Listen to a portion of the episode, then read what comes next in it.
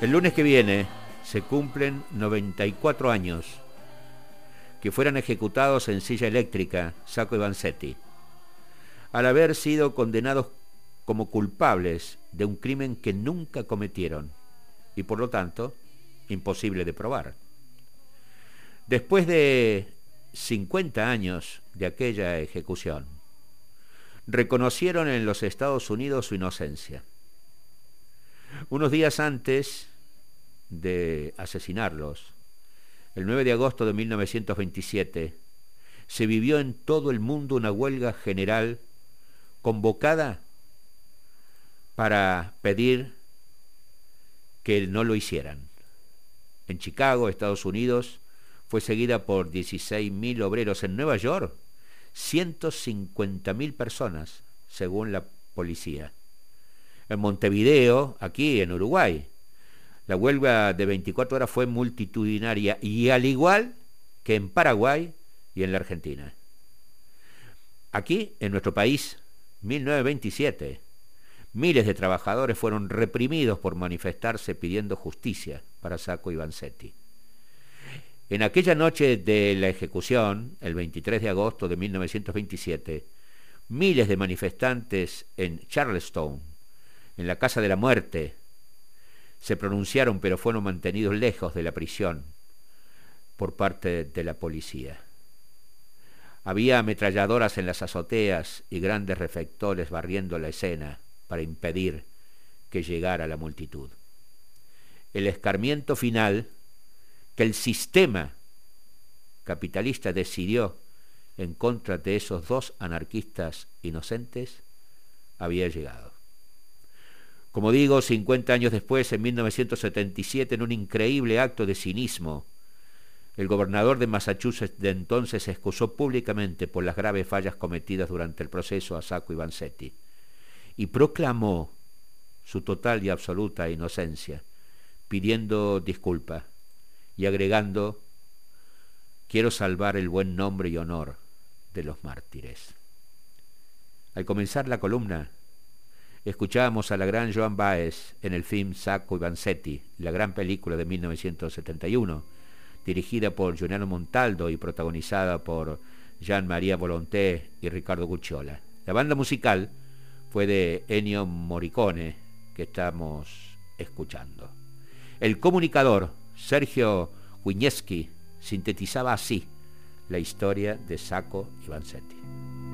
Nicola Sacco, de 36 años, era un zapatero y Bartolomeo Vanzetti, de 41 años, era un pescador.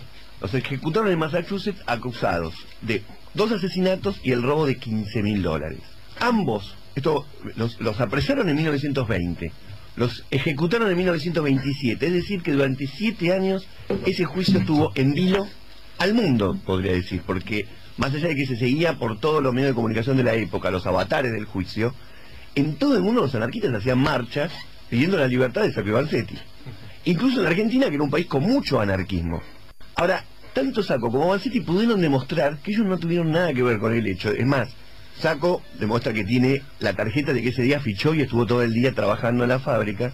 Y Vanzetti demostró que estaba pescando, era pescador, y 16 italianos declararon que le habían comprado anguilas ese día. Ahora, ustedes fíjense lo que declara, y esto me parece que es lo que tiene mucha actualidad, el juez que intervino en la causa, el juez Webster Taller, dijo, este hombre Vanzetti, aunque en realidad no haya cometido ninguno de los crímenes que se le atribuyen, es sin duda culpable porque es un enemigo de nuestras instituciones.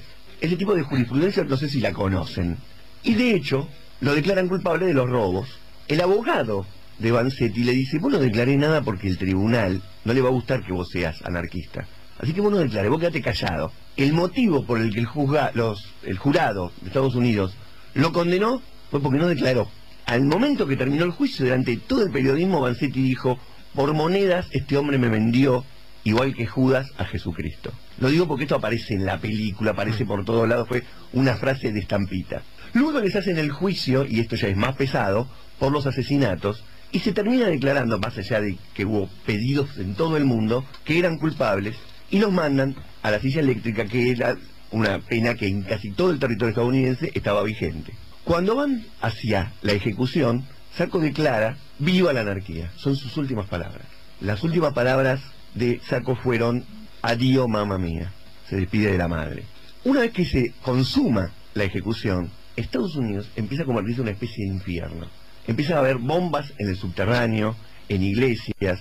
Al hombre que bajó la palanca eléctrica le quemaron la casa. A uno de los jurados también bombas le hicieron explotar, y el juez, este juez del que leí la declaración, no pudo pasar un día más de su vida sin custodia policial. El caso quedó como un estigma hacia la pena de muerte y un caso prototípico de la injusticia que por política se cometía con los anarquistas, pero no solamente con los anarquistas, sino con los inmigrantes italianos, que en ese momento eran parias como los inmigrantes en la actualidad.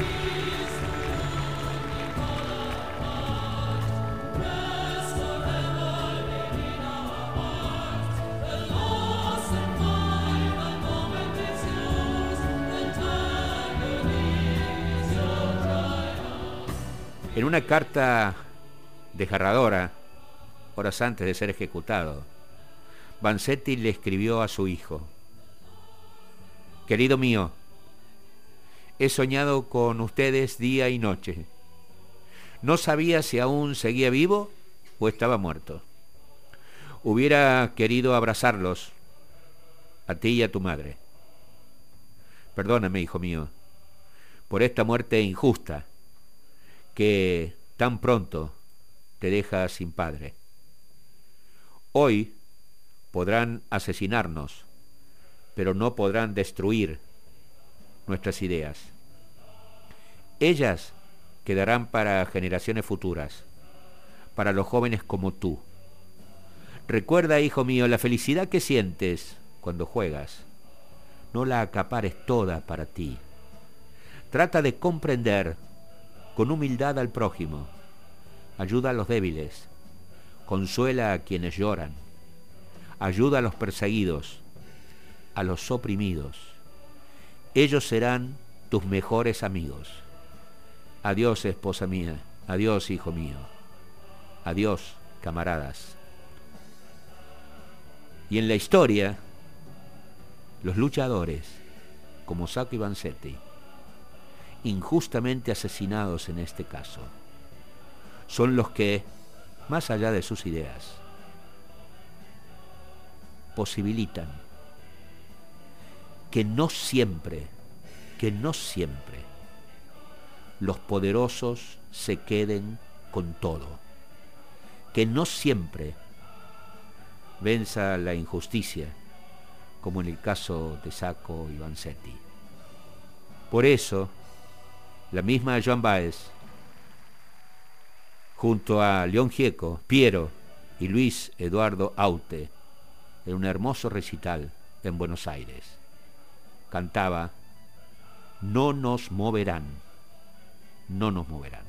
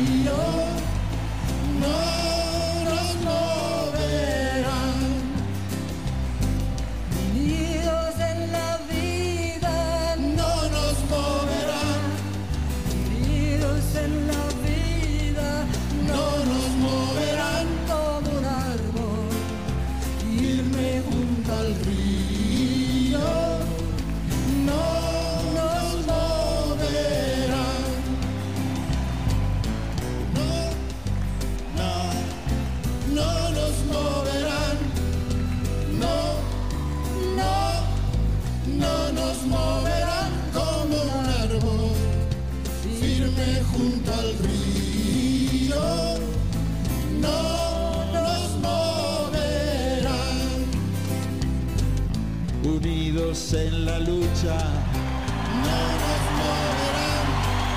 Unidos en la lucha, no nos moverán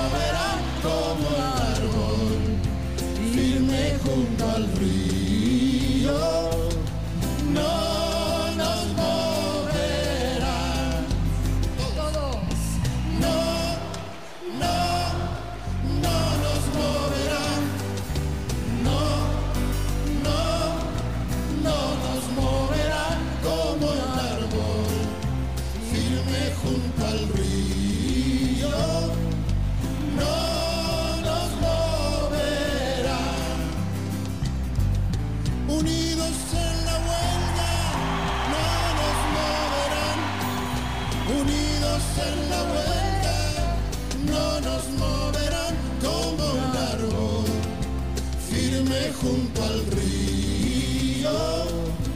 No nos moverán. No, no, no nos moverán.